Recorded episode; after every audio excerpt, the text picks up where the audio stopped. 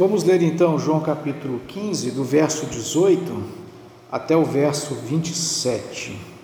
Diz assim a palavra do Senhor: Se o mundo odeia vocês, saibam que antes de odiar vocês, odiou a mim. Se vocês fossem do mundo, o mundo amaria o que era seu. Mas vocês não são do mundo, pelo contrário, eu dele os escolhi. Por isso, o mundo odeia vocês. Lembrem-se das palavras, lembrem-se da palavra que eu disse a vocês. O servo não é maior do que o seu senhor. Se perseguiram a mim, também perseguirão vocês. Se guardaram a minha palavra, também guardarão a de vocês. Tudo isso, porém, farão com vocês por causa do meu nome, porque não conhecem aquele que me enviou. Se eu não tivesse vindo lhes falado, eles não teriam nenhum pecado, mas agora não tem desculpa do seu pecado. Quem odeia a mim, odeia também o meu Pai. Se eu não tivesse feito entre eles as obras que nenhum outro fez, eles não teriam nenhum pecado, mas agora não somente viram, como também odiaram tanto a mim como o meu Pai. Isso, porém, é para que se cumpra a palavra escrita na lei deles: odiaram-me sem motivo. Quando, porém, vier o Consolador, que eu enviarei a vocês da parte do Pai, o Espírito da Verdade, que dele procede, esse dará testemunho de mim. E vocês também testemunharão, porque estão comigo desde o princípio. Amém. Amém. Glória a Deus. Que o Senhor fale aos nossos corações, que o Senhor abra o nosso entendimento para que nós possamos compreender as Escrituras. Essa é a oração que já de muito eu tenho feito, sempre que me, me deparo diante das Escrituras, seja para fazer a minha leitura devocional, seja para expor a, a palavra aqui com os irmãos, porque a palavra de Deus, ela é absoluta, ela é verdadeira e ela é única. E nós precisamos de fato entender a palavra de Deus e não distorcer a palavra de Deus, como muitos têm feito hoje, infelizmente. Mas, meus irmãos, eu tenho certeza de que você já ouviu um termo que foi dito há bem pouco tempo pelo presidente Jair Bolsonaro na ONU, no discurso da ONU. Na verdade, esse ano ele foi a primeira vez que eu ouvi esse termo, cristofobia. Acho que você já ouviu cristofobia. Se você não ouviu cristofobia, talvez você já tenha ouvido outros termos com essa palavra fobia. Essa, esse termo, né, essa palavra fobia, ela vem do grego e significa medo, pavor. No primeiro momento, é isso que ela significa. Entretanto, quando esta palavra está aglutinada e forma outra palavra com ela, ela vai ganhar um outro sentido, essa palavra nova, ou o significado do fobia, vai ampliar o sentido para ódio, aversão. Um ódio, uma aversão que não tem sentido, que não tem razão objetiva, sendo fruto de mero preconceito ou intolerância. Outros termos que você de fato já deve ter ouvido, né? Então, assim, nós temos a xenofobia, que significa ódio pelo estrangeiro. Essa com certeza você já ouviu, a homofobia, que é ódio contra homossexuais.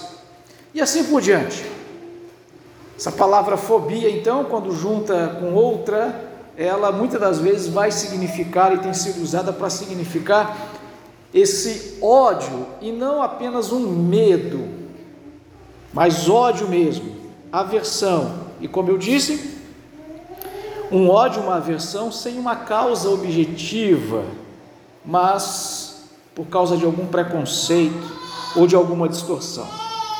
Sem dúvida nenhuma, meus irmãos, que então a cristofobia é a mais cruel de todas as fobias, sem absolutamente nenhum fundamento alguém poderia ter cristofobia. Na verdade, então, como eu disse, né, eu imagino, quero crer que não foi aí, então, o presidente Bolsonaro que até que tenha cunhado esta palavra. Não que eu duvide da capacidade dele, da intelectualidade dele, mas é, eu de fato duvido que ele tenha sofrido cristofobia alguma vez na vida, porque até então nunca foi um cristão assim praticante. Né? Ele, ultimamente, tem declarado muito é, texto bíblico, enfim, tem se aproximado muito do Evangelho, mas não isso. Agora, aqueles que de fato sofreram perseguição, que de fato sofreram fobia mesmo, né, essa, esse ódio, são aqueles cristãos verdadeiros, mas antes, aliás, antes não, até hoje, nós nos referimos como a cristãos perseguidos. Essa é a palavra que muitas das vezes nós utilizamos. Os cristãos que foram perseguidos, cristãos que são duramente provados. A verdade, até acho que a versão que nós lemos aqui desse texto, na leitura, falou tentado, mas é que no grego tentado e provado a palavra é a mesma, é o contexto que diz, porque em português tentação é uma coisa e provação é outra coisa. Então, a tradução melhor ali pelo de 1 Pedro capítulo 3 é que a gente deve ficar feliz quando sofrer provação por causa do nome de Cristo. Veja, o texto ali de 1 Pedro já está dizendo sobre, é, já está falando disso.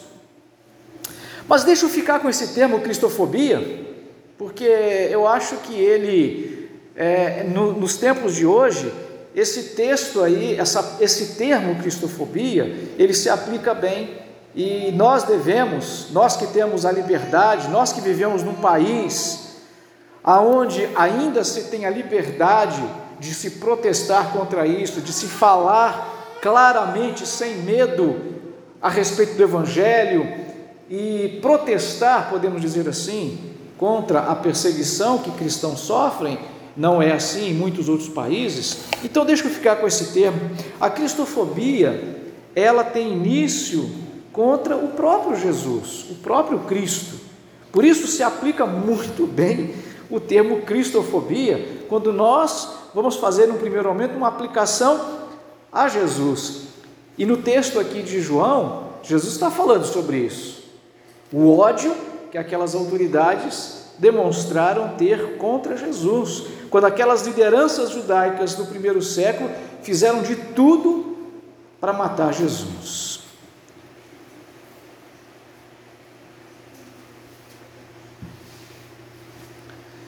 Você tem acompanhado, os irmãos que têm acompanhado, seja presencialmente, seja aqueles que é, param pouco do seu tempo para ouvir, porque eu gravo e coloco lá no áudio, e você pode ter mais absoluta certeza, eu não tenho a mínima pretensão de ter um milhão de seguidores. Outro dia eu vi um importante pastor, que eu gosto muito dele, comemorando lá os trocentos seguidores lá no canal dele, né?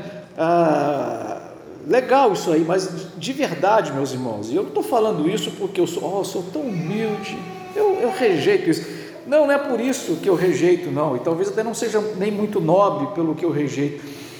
Eu não quero, é porque as pessoas que se tornam mais populares, elas são muito odiadas.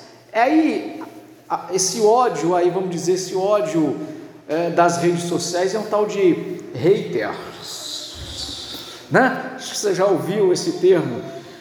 É, e aí, qualquer coisa que uma pessoa venha falar, que o outro entende mal, ela recebe uma enxurrada de críticas. E quanto mais seguidores alguém tem numa rede social, mais sujeito a uma crítica aquela pessoa está.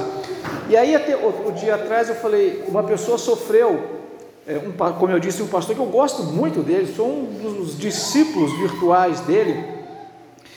Mas ele sofreu assim um ataque tão violento por uma coisa que de fato é, foi tirada a fala dele totalmente do contexto.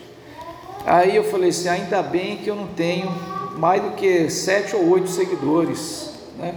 Então eu não estou e de fato eu não quero, porque eu não quero ser exposto. Eu não quero que me descubram. Aí eu quero dar uma de Joselino Barbacena. Ai meu Deus, já me descobriu eu aqui. Deixa eu quieto no meu canto. De verdade, meus irmãos, eu não quero eu coloco caso alguém tenha interesse, não foi oculto, perdeu, queria ouvir o que, é que o pastor está falando, até para saber o que, é que ele está falando, né? Então eu deixo lá e fica gravado isso aí. Mas a gente vem falando ao longo desses tempos né, em João, é, momentos em que Jesus foi caluniado. Os evangelhos todos registram isso. João registra isso de modo muito, muito enfático. Jesus foi difamado, Jesus foi ameaçado, e por fim, eles colocaram em prática um plano sórdido que envolveu traição. E aí nós sabemos da história do traidor. Envolveu conspiração, envolveu politicagem, e envolveu, meus irmãos, distorção da lei. Nós vimos agora, nós estamos vendo agora como estão distorcendo a lei, a Constituição. É impressionante, meus irmãos. Os nossos guardiões da Constituição, aqueles homens que deveriam ser ali a, a nossa última fronteira para proteger a lei brasileira, eles estão mudando a lei. E por incrível que pareça, dos ministros que nós temos lá, duas são mulheres, e as duas mulheres elas votaram, né, elas deram favorável ao entendimento mais simples da lei brasileira, que a, a, a nossa Constituição diz respeito a uma determinada ação que eh, estão querendo mudar para beneficiar eh, outros dois políticos, e aí, se você estiver interessado, procure na internet que você vai achar e vai entender do que eu estou falando. Mas eles distorceram, mudaram completamente o sentido de uma palavra claríssima, que é a palavra vedado, proibido, não pode de jeito nenhum. E aí eles estão, não, veja bem, não é bem assim, mudado. Os políticos, as autoridades, por incrível que pareça, eles também podem ser chamados de os juízes de Israel. Nesse dia aqui, pouco depois desse discurso de Jesus, eles vão fazer uma reunião à noite e era vedado na lei, era proibido, estava assim, ó, é vedado fazer reunião do sinédrio à noite. Mas eles fizeram de madrugada. Eles passaram por cima da lei que eles é, tanto defenderam, a Constituição de Israel que eles tanto defenderam, eles passaram por cima dela para matar Jesus. O ódio foi tão profundo que eles não tiveram o pudor de cometerem um crime, não um crime contra o Código Civil, contra o Código Penal ou um estatuto menor, né?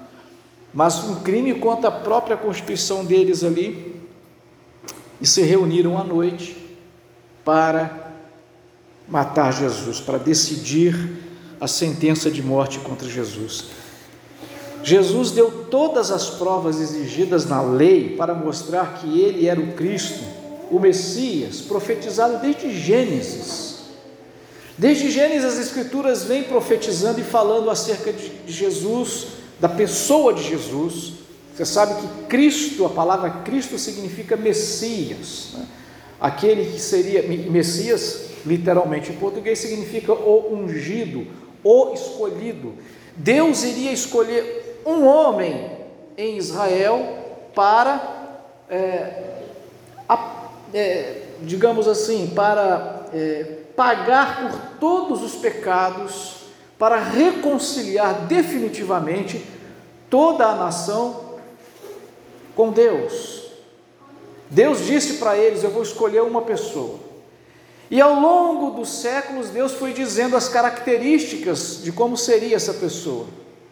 De maneira que quando ela aparecesse, não teria dúvida, não teria como não, não, não, não, é, não, não, alguém dizer, olha, não, veja bem, talvez pode ser que. Não, a descrição que todas as profecias davam de Jesus eram exatas. E Jesus, então, cumpre todos esses requisitos. E eles olharam para Jesus e não, esse não é, esse daí não é o Messias. Ao rejeitar o Messias, eles rejeitaram de forma muito consciente e de forma é, digamos assim, com toda a certeza de que ele era, mas eles estavam negando conscientemente, eles não estavam negando inconscientemente. Deixa eu dar um exemplo para você. Se eu disser assim, ó, é, nesse Natal, ou vamos dizer assim, nesse, nesse nosso confraternização, nós vamos é, ter aqui uma ave. É uma ave que tem penas, é uma ave que bota ovos, nós vamos assar e tudo mais. Aí você poderia, pode ser uma galinha, pode ser um frango, um chester, um peru, pode ser tudo isso daí. Né? Mas se eu começar a dar maiores detalhes e, e, dizer, olha, é um animal, é uma ave, mas é uma ave. Só um minuto. É uma ave de porte maior, e é uma árvore que, quando ela canta, ela faz. É uma galinha? Não. É um pato? Não. Só pode ser um peru. Bom, eu não sei se vai ter de fato peru na nossa festa, isso aqui é só um exemplo, tá bom? Talvez tenha aí um, um pardalzinho assim, quem sabe, né? Mas é claro que eles sabiam. Mas se eu chegar, então, no nosso exemplo aqui, chegar e tá ali o peru assado, aquele peru bonito, maravilhoso, aí alguém chega, isso é uma galinha. Não, como que é uma galinha, rapaz? Isso aqui é uma galinha. Você percebe a insanidade de alguém dizer uma coisa dessas? O que fizeram com Jesus foi isso. Aquelas autoridades elas tinham plena consciência de que Jesus era o Cristo.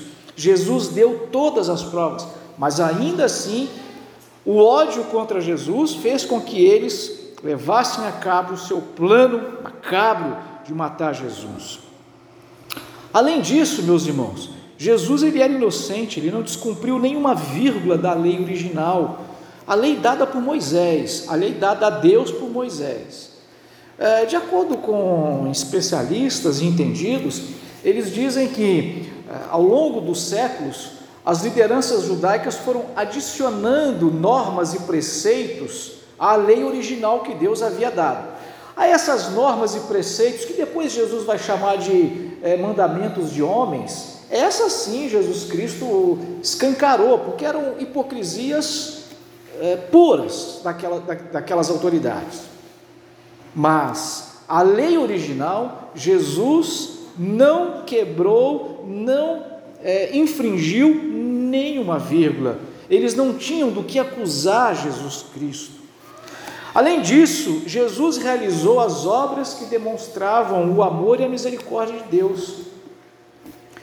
Jesus curou as pessoas, Jesus alimentou as pessoas, Jesus ensinou, Jesus libertou e Jesus até trouxe pessoas de volta à vida, pessoas mortas. A última delas, o texto fala muito claramente a respeito de Lázaro e de como foi é, espetacular o milagre de trazer Lázaro de volta à vida.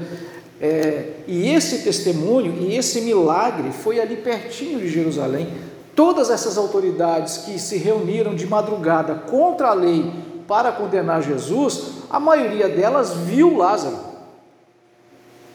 Certamente muitos daqueles ali do sinédrio 70, 72 pessoas ali com direito a voto de voto, aquele voto assim de supremo, né? Com certeza, se não todos, boa parte deles ali estava lá no dia em que Lázaro foi enterrado, viram Lázaro sendo enterrado e quatro dias depois Lázaro está lá de volta à vida. Então eles sabiam do poder de Jesus. Mas nada disso foi capaz de aplacar essa fobia das autoridades. Nada disso foi capaz de fazê-los raciocinar e pensar: olha, o nosso ódio aqui está cegando a gente. Por isso mesmo, estas obras de Jesus e tudo mais são provas inequívocas, são provas inquestionáveis contra aquelas autoridades. E tais obras provam que o que eles fizeram foi de fato por puro ódio. Por isso Jesus está dizendo que eles o odiavam. Você já ouviu uma frase assim, ó? amigo de meu inimigo é meu amigo? Pois, no caso de Jesus aqui, meu irmão, meus irmãos, a gente pode até fazer uma inversão. Amigo do meu inimigo é meu inimigo. No caso, é, no caso desses amigos de Jesus, você se lembra, acho que no domingo passado nós falamos, e nos versos anteriores, Jesus diz para eles: Olha, eu já não chamo, eu já não chamo vocês de servos, vocês agora são meus amigos. Então, os amigos de Jesus são igualmente, ou serão igualmente, Jesus está alertando, serão igualmente odiados por aquelas mesmas autoridades pelo simples fato de serem amigos de Jesus.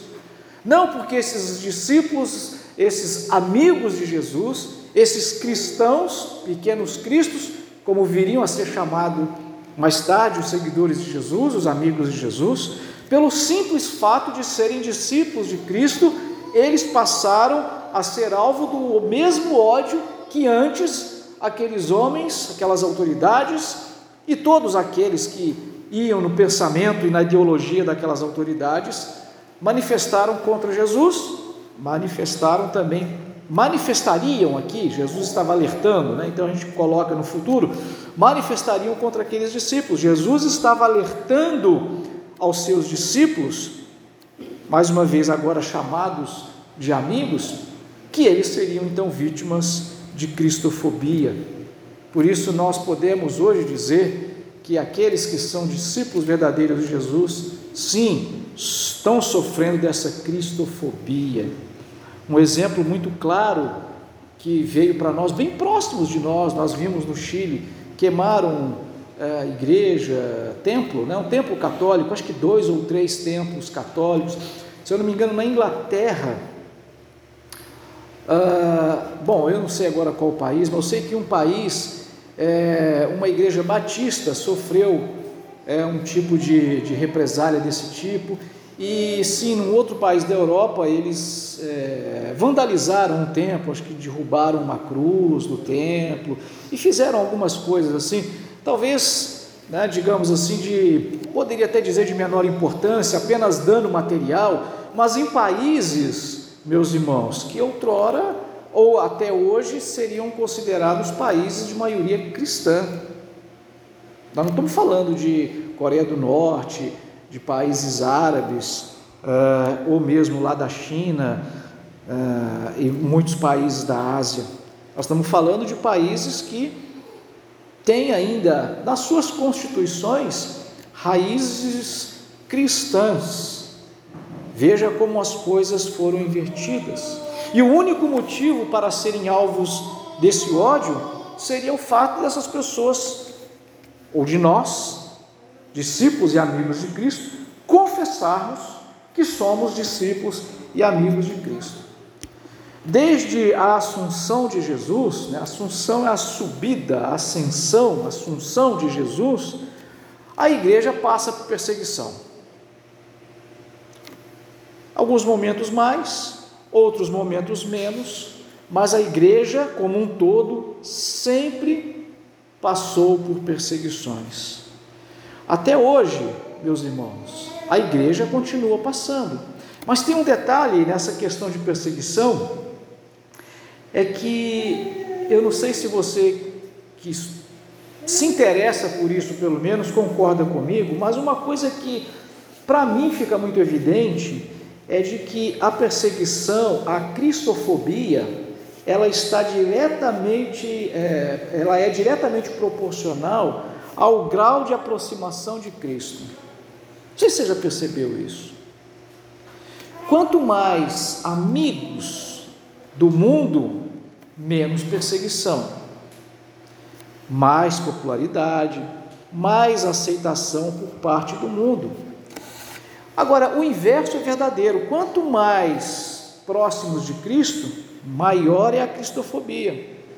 Então a gente pode dizer que a cristofobia ela serve de termômetro que mede a espiritualidade e a santidade de conformidade com a palavra de Deus, seja de uma igreja, seja de um crente.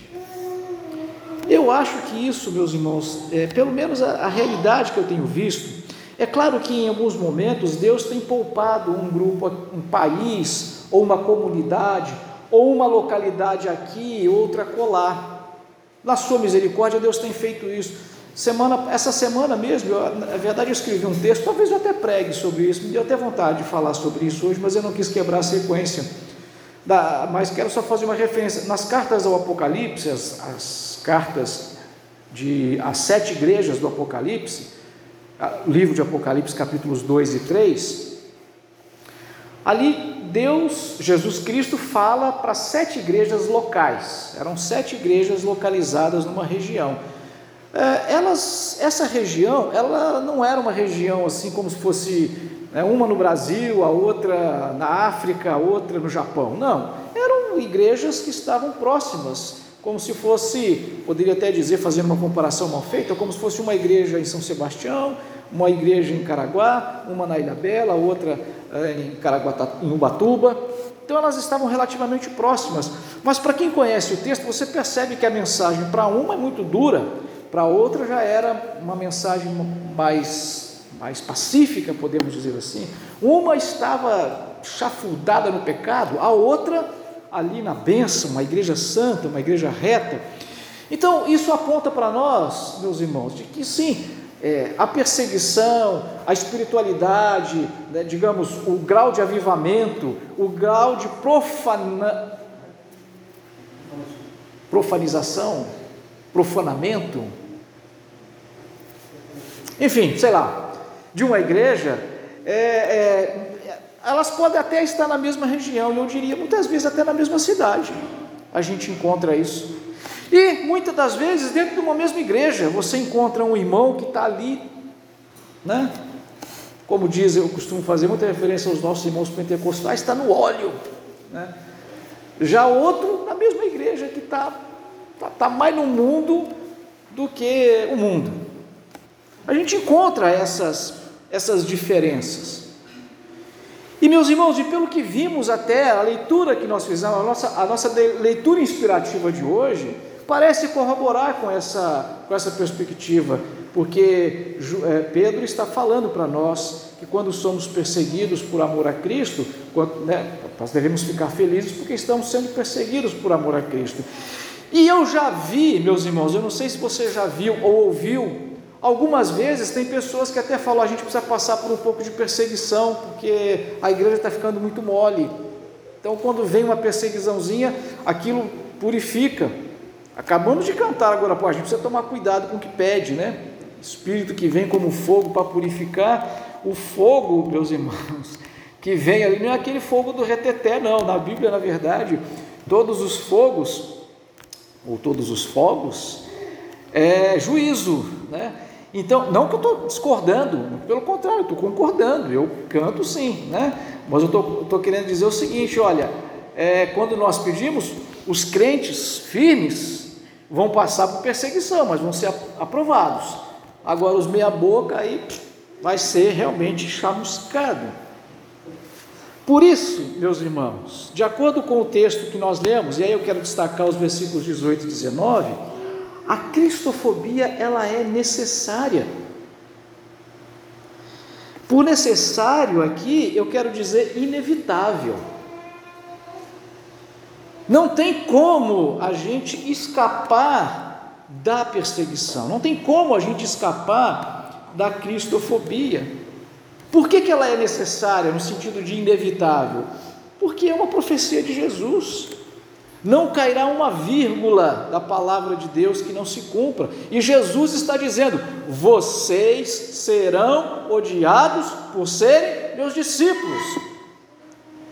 Meu irmão, não espera vida boa, não espera aceitação do mundo, não espere aceitação das pessoas que não têm Cristo, que não são amigos de Cristo, que não obedecem à palavra. Não espera isso, porque isso não vai acontecer, a não ser que Deus, na sua infinita misericórdia, poupe alguns de sofrimento.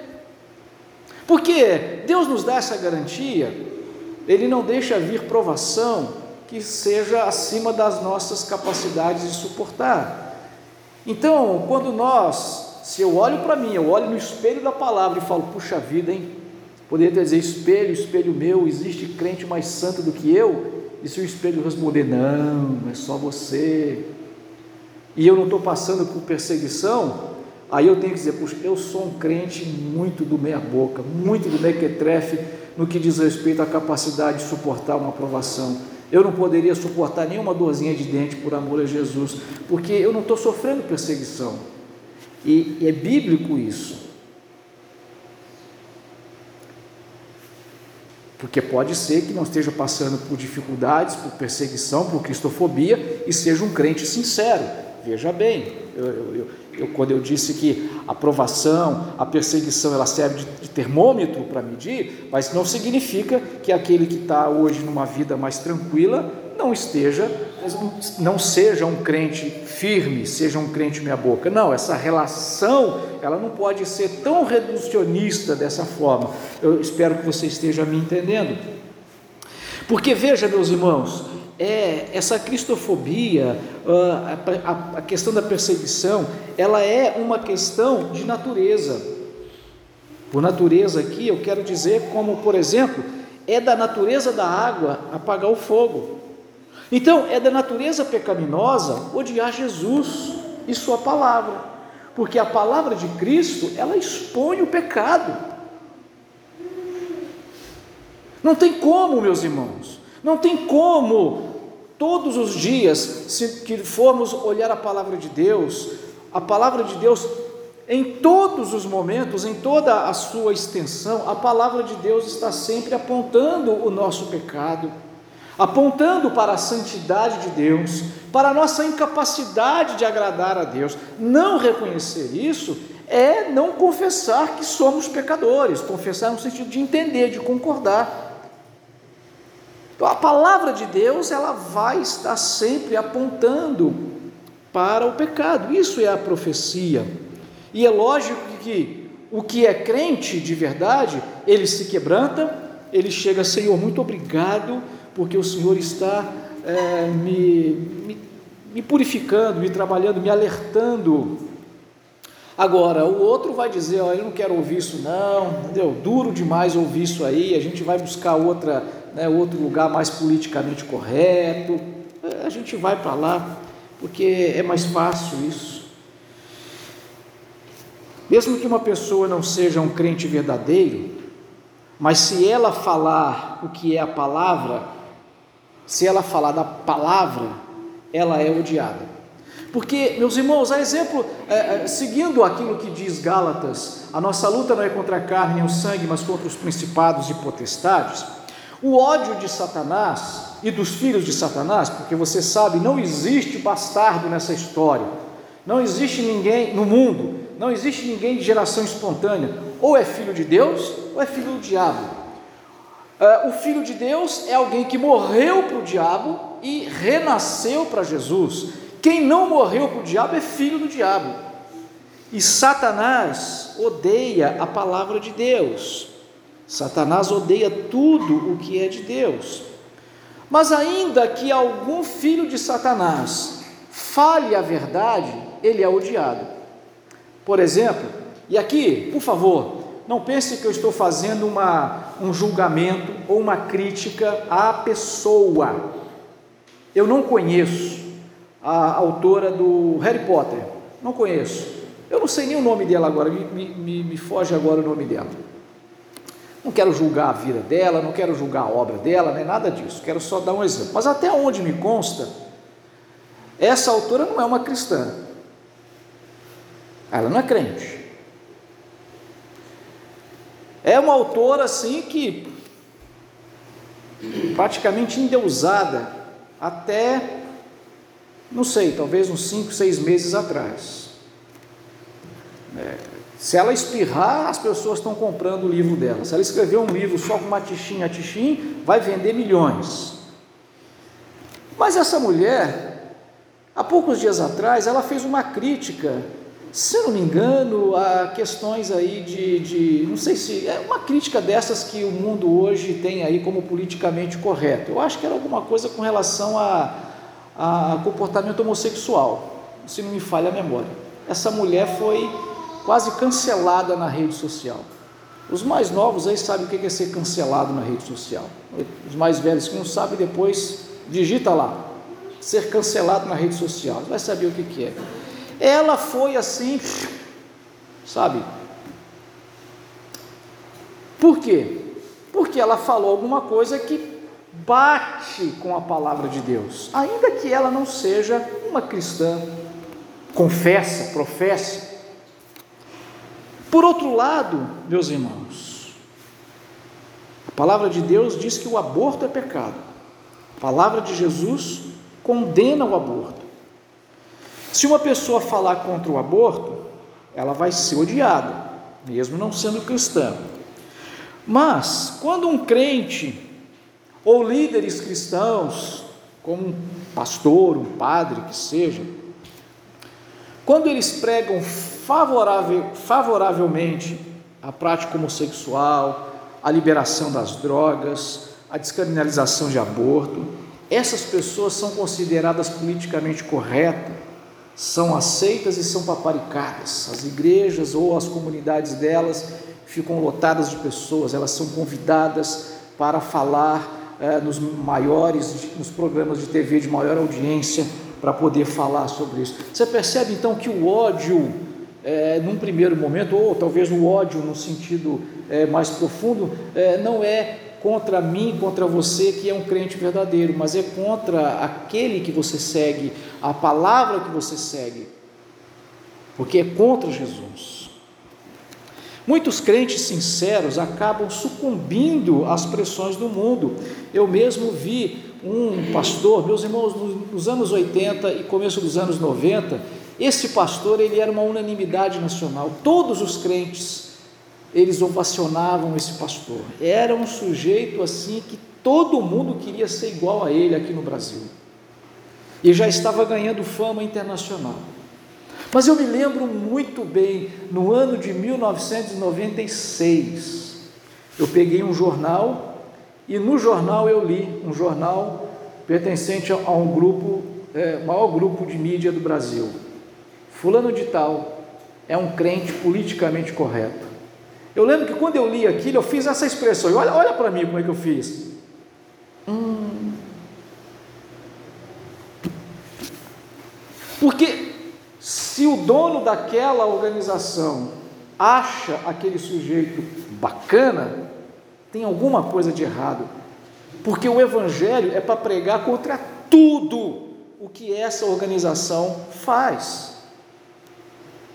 E alguém que falasse contra aquilo que essa organização faz, não seria elogiado pelo pai de todos ali dessa história. E hoje, meus irmãos, esse pregador aí, Olha, ele está para lá de liberal. Enfim. Muitos crentes sinceros acabam sucumbindo às pressões do mundo, acabam aceitando que pregar contra, é, é, aceitando a não pregar contra o pecado mais é, e se tornarem populares. E hoje, meus irmãos, nós vivemos a geração mimimi, isso é verdade. Né? Eu sei que tem muita coisa que os do lado oposto, ali, os radicais do outro lado, dizem que é mimimi e na verdade não é. Respeitar a pessoa, respeitar a dignidade humana, respeitar a outra pessoa nas suas fraquezas, nas suas dificuldades, isso daí é bíblico. Isso é bíblico. Mas a gente está vendo isso daí, essa geração mimimi, pessoas que têm medo de sofrer. A mensagem hoje que a gente mais vê é pare de sofrer. Hoje nós temos medo de dor, nós estamos mal acostumados por causa dos muitos analgésicos e anestésicos. Eu já disse isso aqui outra vez, né? foi-se o tempo que as mulheres se gabavam das dores de parto. Eu lembro disso, já disse e vou repetir. Eu lembro de, eu não sei se era minha mãe com uma outra amiga dela, eu sei que as duas, elas estavam brigando porque uma sentiu mais dor do que a outra. Não, mas o meu foi duas horas. Que o que? Eu senti dor por seis horas era aquilo, elas se gabavam, eu senti mais dor do que você, que eram mulheres, né? mas hoje não, hoje toma lá uma injeçãozinha que o negócio não passa. Eu não estou falando mal contra isso, claro que não, estou dizendo que é da cultura nossa hoje. Né? Quem se lembra, quem nunca assistiu o Rambo, né?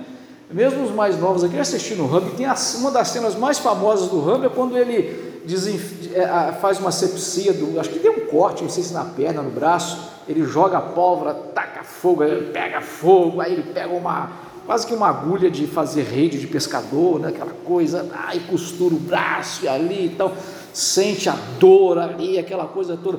A gente não vê homem mais assim não, meu irmão. Outro dia eu vi um vídeo, um meme, mas um sujeito mais alto que eu, talvez, um meme não, um vídeo, né?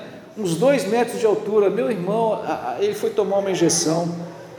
Que escândalo que aquele cara fez. Você pode procurar isso aí é, na, na, na, internet, tem. E ele se benzia, deixa eu fazer de novo. Ai meu Deus, a mulher demorou assim, uns, o vídeo tem mais ou menos uns quatro minutos, ela tentando ali, acho que ia tirar sangue, né, para algum exame que ele ia fazer. O cara quase desmaiou, uma, uma coisa horrorosa ali. Né? Quer dizer, o, o sujeito né? O que eu quero dizer com isso é que a gente não está acostumado a sofrer. A gente, não, a gente não tem esse negócio, eu não quero sofrer. E aí se falar sofrer por amor a Jesus, não, que isso, pelo amor de Deus, eu não quero passar por dificuldade, eu não quero passar por nada disso. Eu acabei de falar para você que eu não quero é, 200 seguidores no YouTube porque ou na rede social porque depois vão poder ficar me criticando. Eu não quero sofrer por causa disso daí. Não temos o costume do sofrimento, meus irmãos causados pelo, causado pelo esforço. Hoje a gente tem controle remoto, né? Hoje a gente tem máquina para tudo. É, é, você veja que tem é, carro com que sabia outro dia, né? É, enfim, o carro que tem passa a marcha sozinho, é o carro automático e o carro que, que acelera sozinho. Você aperta um botão e vai embora, não precisa mais acelerar. Aí vai, ele muda a marcha só. Nem esse esforço aí as pessoas precisam fazer mais hoje. Tudo funciona muito bem e está se forçando a barra. Olha, fica em casa assistindo o culto pela TV, pela, pela, pelo YouTube. Para que ir para a igreja? Olha, dá um trabalho, cansa, tem que tomar banho, levantar, entrar no carro, sair com o carro, né, manobrar na garagem ali e tal. Aí para lá, aí anda 30, 20 metros até chegar, sentar, depois, isso cansa. A gente fica em casa tranquilo. Enfim, é, tudo para nós hoje é sofrimento. Mas veja o que os apóstolos disseram em Atos 5,41. Retiraram-se, pois, da presença do sinédrio, regozijando-se de terem sido julgados dignos de sofrer afronta pelo nome de Jesus. O verdadeiro crente, é, na verdade, no século 3, século 2, 3, eh, os pastores tinham que conter os irmãos porque eles queriam ser martirizados por amor a Cristo. Muitos deles queriam ser martirizados. Tem a história de um deles, eu não me lembro agora o nome, mas a mãe precisou esconder a roupa dele, porque quando ele ficou sabendo que os torturadores estavam na cidade, ele quis ir lá para ser um que seria pego e ser torturado, e a mãe esconde as roupas dele e ele não consegue sair. Claro, isso é um exagero por outro lado, eu não estou querendo dizer que tenha que vir isso aí não. Eu, eu nem oro para que Deus mande perseguição, eu oro, eu oro o contrário, meus irmãos. Mas nós não podemos temer essas coisas e saber o seguinte: o mundo vai odiar o crente. O mundo vai odiar o crente porque o crente é amigo de Jesus, é isso e por isso só. Qualquer pessoa que se torna amigo de Jesus será odiada pelo mundo, será odiada pelas, pelas autoridades, sofrerá perseguição. Nós não devemos temer essas consequências. Em todas as situações, a nossa oração deveria ser como a do próprio Jesus: se possível, passa de mim esse cálice Contudo, não seja como eu quero, mas sim como tu queres. Nós oramos aqui todos os dias pela doença. Eu não quero ver ninguém doente, meus irmãos. É claro que não. Principalmente, imagina se essa doença atinge minha família, minha esposa, meus filhos. É claro que eu não quero ninguém doente. Mas às vezes eu me questiono, poxa, né, a gente sempre ora, Deus livra, cura, faz isso, tal, tal, aquilo outro todo. Mas talvez não seria o caso de nós orarmos, Senhor, nos dá graça para passar por esta enfermidade para que eu possa continuar firme, não negar a fé, testemunhar do Senhor, demonstrar alegria.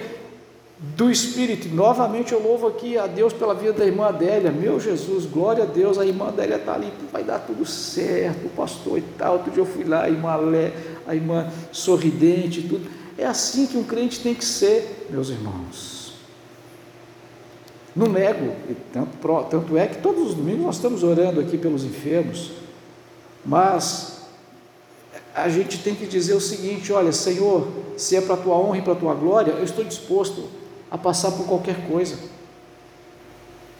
O próprio Jesus, se possível, afasta de mim esse cálice, contudo não seja o que eu quero, mas sim o que tu queres. E nós podemos estar certos, meus irmãos, porque Jesus aqui no final ele faz a promessa que ele vai enviar o consolador. O consolador, ele só serve para consolar. Se está tudo bem, não tem problema.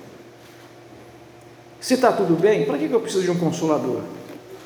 Se as coisas estão bem, para que eu preciso de alguém chegar para vai dar tudo certo? Está tudo certo, para que eu preciso de ouvir isso? Mas é quando as coisas estão mal, é que nós precisamos de alguém para nos consolar. E você só vai ter a presença do Consolador ali, quase que uma teofania, quando você realmente passar por duras perseguições, o Consolador vai estar ali para nos consolar. Por isso, se a gente quer o Consolador, a gente tem que saber: olha, para que eu seja consolado, eu vou passar pela tribulação. Mas vamos olhar de outra forma: se eu passar por tribulação, o Espírito Santo, o Divino Consolador, vai estar do meu lado. Mas vale, então, assim, meus irmãos, sofrer com Cristo mas vale sofrer com Cristo temporariamente nesse mundo do que ter paz agora e sofrimento eterno na eternidade. Então, se é para é, sofrer, que seja agora, porque agora eu sei que Cristo vai estar do meu lado. E se esse sofrimento me levar à morte, aí, aí, aí é que eu estou no consolo perfeito, porque eu vou estar com Jesus. Que Ele nos abençoe, que o Senhor nos console com esta palavra. Obrigado, Senhor meu Deus, por tua graça e por tua misericórdia. Obrigado porque podemos contar contigo, Jesus. Obrigado porque o Senhor sofreu primeiro. E se nós sofremos hoje, é porque as pessoas te odeiam. Não porque nos odeiam. Que nós possamos é, estar seguros de que o Espírito Santo estará conosco em todos os momentos e estaremos contigo, aí sim na eternidade, livre de todo sofrimento. Que a graça do Senhor, que o amor de Deus e o consolo do Espírito Santo sejam com todos.